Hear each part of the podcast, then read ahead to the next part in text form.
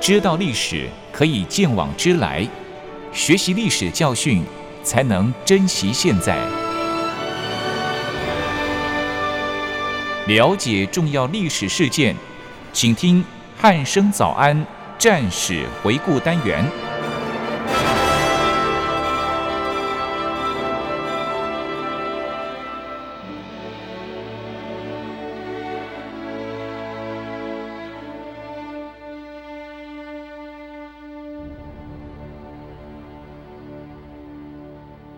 各位听众朋友，您好，欢迎收听今天的战史回顾节目，我是一鸣。今天邀请到国防大学的邹从容老师来到节目当中，老师好。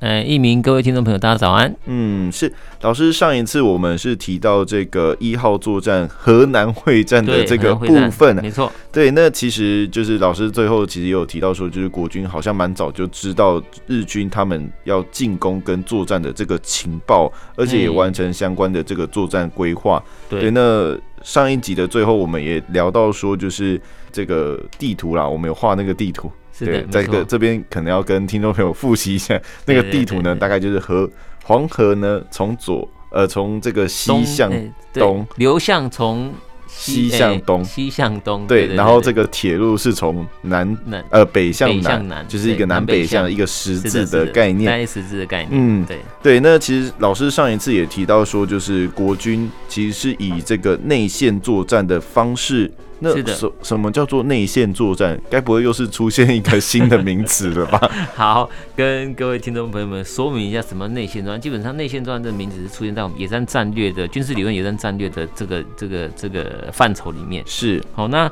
上一次的节目当中也跟各位听众朋友说明了，基本上这个时候国军跟日军，他呃日军进攻方向跟国军的准备采内线作战的的这种守势的这种作为的当中，它是基本上凭借的是一个黄河一个天险，嗯，然后还有铁路。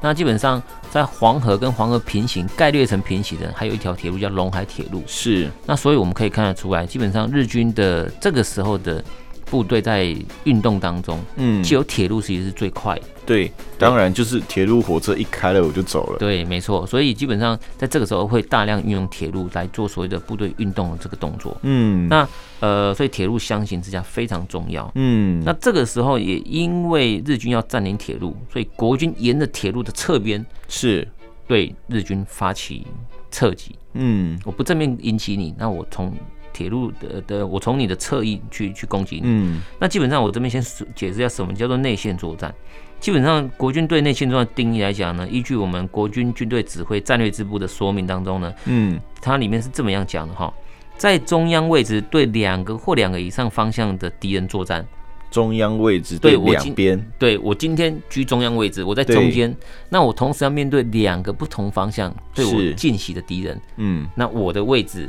因为在中央，所以我就叫内线作战，因为我在中间，嗯，我叫内线作战。是，是的，那另外还有日籍教官在《大军统帅理论与例证》的这本准则里面有说明的，意思就是说，处于被包围或被夹击的地位，嗯则形成两个正面或多个正面的战争，嗯，以及在概略被封锁于战争圈的内侧从事战争的这个意思。对，就叫内线作战。对这个，我我讲这两段的文字叙述，我不晓得各位听众朋友能不能理解我所谓的内线作战。基本上很简单来讲的话，你就是居你你在中间，对同时面对左右或者是不同的两个作战方向往你这个地方打过来的敌人，嗯，就是有点被包围的嗯对，你这会种被包围态或者是被势。夹击。刚刚日对籍日日籍军官教官讲的那个这个部分，也是这个这个意思。嗯，我觉得你有点被包围或被夹击的的的这个态势，是，你的这个所处于的这个位置，这个态势就称为内线作战。嗯，，对，这称为内线作战。那依据上述的内容可见呢，国军所规划的内线作战主要是平视着黄河的一个天险，嗯，还有河南地区以西的山地的一个一个地利之变，是，以居住部队采取守势。在陇海铁路阻滞日军，再以打击部队在平汉铁路以西的地方侧击，沿着平汉铁路南下的日军。嗯，所以这个这样的一个一个描述，各位听众朋友能能不能理解？我今天内线作战，嗯，处于两个不同方向，对，我同时要面对两个不同作战方向敌人，对，所以我先利用黄河天险，对，我的居住部队，我的内我在在内线，我就是先打击在陇海铁路这边的敌人。对，那我的打击部队呢？那我从侧平翼汉的铁路侧翼对，去打击日军，所以大概是呈现这样的态势。我是两个不同的作战方向，嗯，所以，以我在中间，所以嗯我们称为内线作战。嗯，狙跟打的配合呢，要能够配合得起来；是狙跟打的部队要能够配合得起来。才能发挥效用。对，没错。嗯，那基本上呢，就是在我们依照这种这种规划呢，依据最高统帅部的一个命令呢，才手是持久的方式跟手段。嗯，那为了达成持久的目的，所以攻防互用，就是狙跟打的配合，嗯迟滞作战的这样的一个方式，迟滞跟攻势的一个互相配合。对，来达成我最高统帅部赋予给我的持久作战的一个作战目 的。嗯，是。其实老师刚才所说的呢，就是国军的作战规划，还有这个战术运用，看起来是有相当的作为没的。错，没错，有对地，方就真是有他的有有理想要论做还蛮 OK 的，就是是的这样听起来啦，就是是合我理，嗯我先把我的部队线索进来，然后对进行这个内线作战，然后我再派出一个打击部队攻击嗯你的侧翼，对这样感觉起来就是等于是呃，我迟滞你的敌人嗯对我做攻击，嗯，然后我再放出一支攻击军，然后从你的从从防疫你侧翼打防你，就是你的薄弱的地方薄弱的地方攻击你这样子，对，感没觉错听起来是可行的一个 作是战的，的是的，是的，想定哦。嗯，对，那接下来是不是再请老师跟我们大家描述一下，就是这个真实的状况到底是如何呢？哎、基本上国军呃是也是按照这种方式来做规划， 没错。嗯，那国军因地制宜采取内线作战呢，其实基本上看似规划相当的完备，但是我还是又回到前面要所提到的东西，因为我今天日军就是有限，我认为日军就是有有些有限度的攻击，对的，有限度作战，是，他们要发起大规模作战，所以导致在开战之初，我我没办法掌握到我有这个地利之便的一个、嗯一个一个一个便利。先期我应该如果说我今天知道说你要发起这么大规模作战，而且是长期的，嗯，所以以基本上我一定会先去破坏你。部分的一些对你，就是你今天要补给沿线沿平安或者铁路是下来，我就对先打把平安铁路给破坏对掉。我一定早就把铁路干掉了。对或者是我把龙海铁路给破坏掉，对我我就让你不能兵兵力就不能转用嘛，对，就不能就没办法没办法运动。嗯那我可以动，你不能动。那我居内线代表什么？我的交通线跟联络线比你还要短，我的速度一定比你快，对，所以我有这个地利之便的情况之下，我一定可以先做好作战准备。嗯，但是我刚刚也提到了，他没有国军没有想到他要做这么大型的作战，是，而且又打完就走，认为就是这样子。嗯所以由于没有想到思考到这么情报判断没有掌握到这么周全的情况之下，导致于作战准备也不足。嗯所以在这样的一个一个状况之下，没有办法掀起破坏日军的作战准备和机动所必经的道路，也使得日军以高度发挥他机械化部队的机动力跟打击力来吹破我们国军。是所以我今天没有先破坏到你这些可以让你这些运我刚动刚的讲对铁运路动啊，铁路，对那那那你又是机械化部队。那你又有运用这些铁路来运兵，所以你速度更快。对，那那在这种情况之下，我当然就处于被动了。原本我是主动，变成我是被动。嗯那当然对我的态度就对国军的态度就当然就是比较不好。嗯所以从四月十八号凌晨开始，日军区分三路，跨越黄河向中牟、霸王城实施攻击。嗯，到了二十日的时候，已经挺进到了郑州了，是，霸王城一线。而且在二十一日就攻下荣阳，嗯那基本上国军担任黄河的一个河防的守备部队呢，他根本来不及阻击他，对，那在这种来不及阻击、阻击未果的情况之下，有师长因为阵地失守而自动转移到他处。讲自动转移，对，自动转移移对就是就是被溃人脱逃，逃 了， 所以造成中央中央的主要阵地遭到日军突破，嗯也有国军的师长擅自撤撤退，是，造成临街部队陷入苦战或形成没有办法调动的情况。最后，国军在日军压力下呢，这种这种攻势压力下，不得不也只好主力也只好退向密线的方向，往嗯密线方向退却。对，从这一段话里面，我们可以看得出来，基本上我今天该守的地方没有守住，我影响的不单单只有我自己个人部队，嗯那我我临街友军也会连带的受影响，因为我临街友军认为说，哎、我旁边对我应该要有资源，对我或旁者边是会有人守有着，一个部我队不，用担心这一块，我只要专心面对我正面的这样就对好。，结果他跑了，就他跑了，那那相对的，我我我可能就两种情况，要么我就撤，对，不然我的预测空出来了，我一定会被会被攻击。击那预测被攻击，我代表我也陷入危险。是否则的话，就就另外一个就是我要独立苦撑这这整个战局，对，但是这真的是有一点难度的，嗯你没办法，我今天光做作案准备，光光我今天手是要防御要挖伞兵坑好了，对，一个伞兵坑要一点六六人时，嗯，等于说我要挖一个多小时的时间，我何况我是一整个军一个师的作案正面。我怎么可能短时间里面能够完成准备？对，但你撤走就是撤走了，所以等于说我空出来就空出来了。嗯，我的弱点就已经暴露了。对那，日军掌握到这个的话，轻则被主力被被被被打掉，对，重则全军覆没，对，这种真的是非常严重的事情。所以你我们可以看到，这种擅自撤走的情况之下，我今天部队跑掉，代表我我其他部队要调整，我也调整不来。刚刚也对提到了，会我来没不办法及调啊整了，对，那没办法调整。问题是我内线作战就已经处在一个被包围、被夹击的状况，对，那然后我你如何还就是我的这个你包围你网还越缩越小，对，那那等于说我兵力没办法转动啊，嗯，那我我没办法转动，那那我就等于是真的就是被包围了，对而不是内线作战的的态势了，而就已被经包不围是了内线作战，而是被包对围，对对，这个这个是相当大的差异，嗯，所以这是很严重的一个问题。嗯，是，其实老师刚才突然讲讲到这个自动转进的时候，我就不禁莞尔一 笑。对，就是这个美其名其实真的是自动转进，但是其实对就是就是跑了嘛就。跑了，嗯对，真那的就是这样嗯丢下友军自己跑了，那就是让这个包围网其实越来越限缩。线索，对，那这是从原本国军预想的这个有内变成线内线，原原本是是内线线作战战，结果变变成真的被包围了对，这真的是 对，就是完全就是跟当初所想定的这个作战预期规划跟真的规划完全不如不预一样期。，对。对，那接下来想问老师，就是是不是还有除了就是刚才提到，就是可能有某些师就是溃逃或者对逃跑了这样子是，那还有其他原因造成这次作战失败的因素吗？好的，OK，基本上从我们上面上上述的状况可以看得出来，国军他仍然是很积极的在贯彻统帅部的这个命令，我要从从事内线作战。对，那基本上他没有能够妥善的运用黄河来迟滞日军，所以更不用说我今天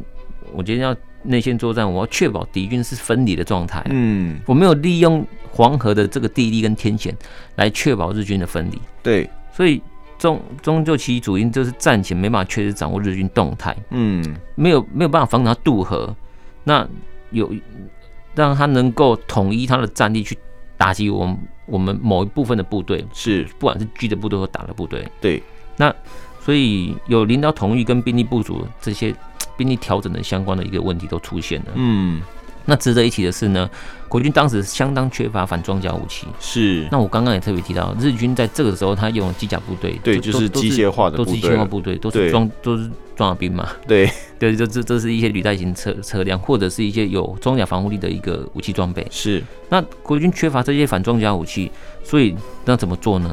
就用手榴弹攻击。嗯，那手榴弹攻击日军的装甲车辆，这其实效果非常差。对，就是嗯除非刚好手榴弹爆炸的位置是对在这爆个弹装甲武器的薄弱，对，或者是它的它的对履带那对个可以把它的才机有动能力打掉。对对对，才有机会，就是也而且也只是伤害他的机动力， 对，还不是没错伤害他你的人没办法，对没办法去伤亡它，所以基本上受限它需要手榴弹，你要人力去投掷嘛。嗯，那你要距离要够近啊，，对，啊，不然的话，你你怎么可能偷得到那个地方？嗯那、，啊话说回来，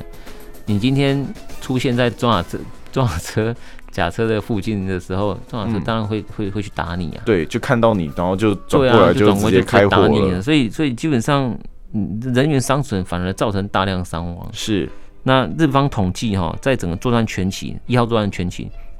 受损的战车大概有八十五辆，嗯，但实际上遭到国军攻击而损毁的只有十辆。那剩下的七十五 辆是， 就是是就可能是另外他们自己打或或者是打打掉或或者行政损失或干嘛等等嗯的这些其他的不管，对，但是国军我们用这种手榴弹攻击的方式只有十就辆，是食量啊对，啊，而且这个到底是不是完全都用手榴弹攻击的方式造成战损的还不见得，对，但是我们可以看得到，基本上这个这个比例真的非常低啊，嗯，那反而因为这样造成人力的伤亡，这是一种。不不注重人人力的那种那种成本的概念，是所以真的是非常不可取。嗯，在这种这种因为武器装备的劣势造成战力上的悬殊，其实是造成我们这整个战局失败的一个一个一个最大主因之一。嗯，另外哈，这作战当中，河南山区的民众到处结集国军部队，就是我前几集对讲的。老师前面有预告了， 对，没错，就是这这个这个部分，在豫中会战，这个河南会战的时候呢，河南山区的民众去劫击我们国军部队武器装备，甚至围攻我们国军部队哈。嗯，那最主它原因很复杂，但是最主要的在史料上面所写的，官府的一个一个贪败，是，嗯，它虽然说这是主因，但是举我举例来讲哈，部队所需的军粮要从民间征用，但是这个期间呢，我们征用刚刚有讲到，征用原本是这五到六趴，对那，现在然后一般部队十几趴， 那但是到了这到了有某些部队就长达真的了三成到五成，对五六十趴以上，对这，样基本上这这已经是很不可取的，但是这时候政府没有付粮食的钱，嗯，高达九亿元以上， 9亿元以上在，当时真的是天价真耶，的。所以官员的击毙、走私、经商、吃嗯空、赌博、倒卖公物等等的这种这种状况，几率嗯废死的状况，其实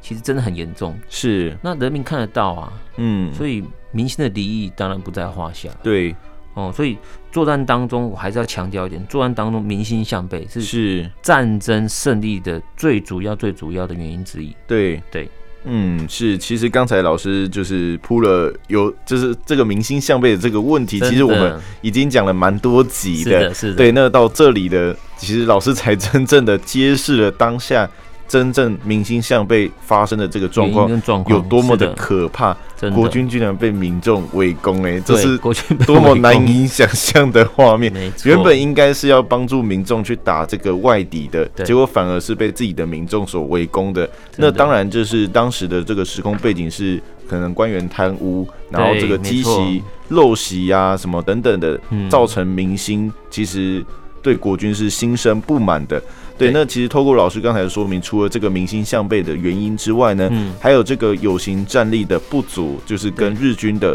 这个战力科技上的可以落差。对，没错，，对，那是否也请老师就是解释一下，就是日军当时的这个状况呢？好的。日军在这个这个会战当中的勤收作为呢，主要是通过无线电监听，还有破译密码来掌握我们国军的一个动态，是，那进而针对国军的兵力呢、布势还有规划调整作战模式，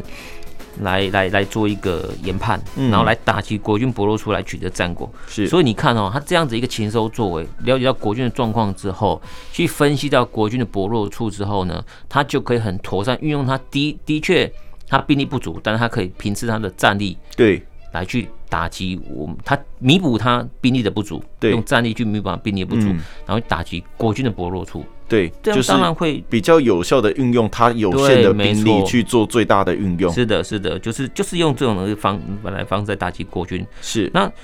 当然，那当中也有发现到嗯一其中一个幺幺洞师团的师团哦，这个师团因为长期驻守在华北地区，是，那我们都很清楚，在华北地区其实基本上在这个一九四四年这个时候早就已经没什么重大的的的的的的那种会战跟攻势作战的的这嗯这些动作，对，大部分都是在维持这个地区华北地区的治安工作。嗯，那我在前几集有跟听众朋友们分享到，所谓的治安工作，它的对象就是共军。对，但是这时候共军其实不太成气候，嗯，应该说他的武器装备不太成气候，战术战法不太成气候，对，所以对日军来讲有点类似像我只是维稳嗯，地区的一个治安，就是安全，我只是维稳它，不像国军能够发起这种会战对，战争这种这种这种模式跟规模嗯，哦，所以基本上像这个幺幺洞师团，它基本上因为长期维稳在做这个维稳的工作，嗯，对于战争这一块，哎反而生疏了。对，对，反而生疏，所以有，所以导致于有计划的攻击战斗的训练不足，尤其无线电联络嗯，不不不通不是，周延，所以派遣师团幕僚也找不到这个部队的位置，嗯，幺洞师团找不到他部队位置，就所以是 直接脱离部队掌握对， 了，所以导致于他没办法统一掌握了，嗯，所以联络工作颇为费时，以至于无法有效掌握的战况。嗯，即便是如此，那那日日军还是打赢了。对那另外呢，还有什么担任阳洞任务的第二十四、二十七师团，在向黄河以南地区实施机动的时候，因为气候变化太大，嗯，大雨连绵，导致于地面泥泞，而且加上寒流来袭，对，造成人员还有那个驮运物资的这些牛马，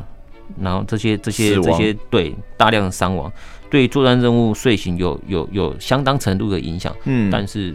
没还没是有打赢对，了，还是打赢了，对，还是打赢了。所是，以虽然发生联络跟掌握上面的这些问题呢，日军他仍然凭着他强大的战力，加上他决断还有实践能力来克服它。嗯，这就是我前面也跟各位听众朋友们说明了，日军虽然他没有足够的准备，对，火炮兵推完之后，他物物资不足，嗯，人力不足，对，但是你看他可以透过这个这么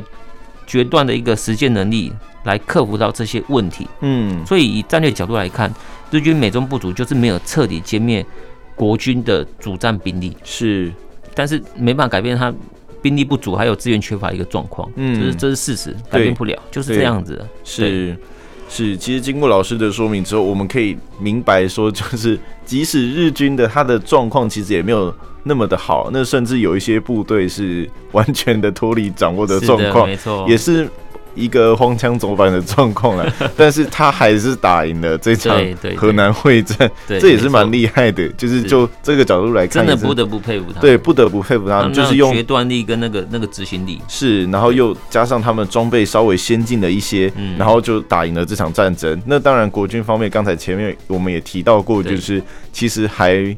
呃更多的问题 啦，感觉上问题更大一点。对对，没错所以感觉好像呃一场会战打下来，感觉是谁的问题多，谁就的会输谁。就是输，对没错对，那其实就是刚刚就是前面提到了这么多这个关于这河南会战的一些相关分析啦。是那最后是不是再请老师就是补充一下这场一号作战中首战呢？这因为这是首战第一对场的会战嘛，嗯双方他们一些相关的检讨，还有后面的影响呢？好的，基本上我们可以从一些史料上面可以看得出来哈，呃，对于这场河南会战，就是我们国军相对应的豫中会战呢，我们国军这边有很多的史料的研究是，哦。那基本上河南会战结束之后，蒋中正先生在他的日记有这么一段的记载，大家听听看哈。抗战军事之所以能维持至今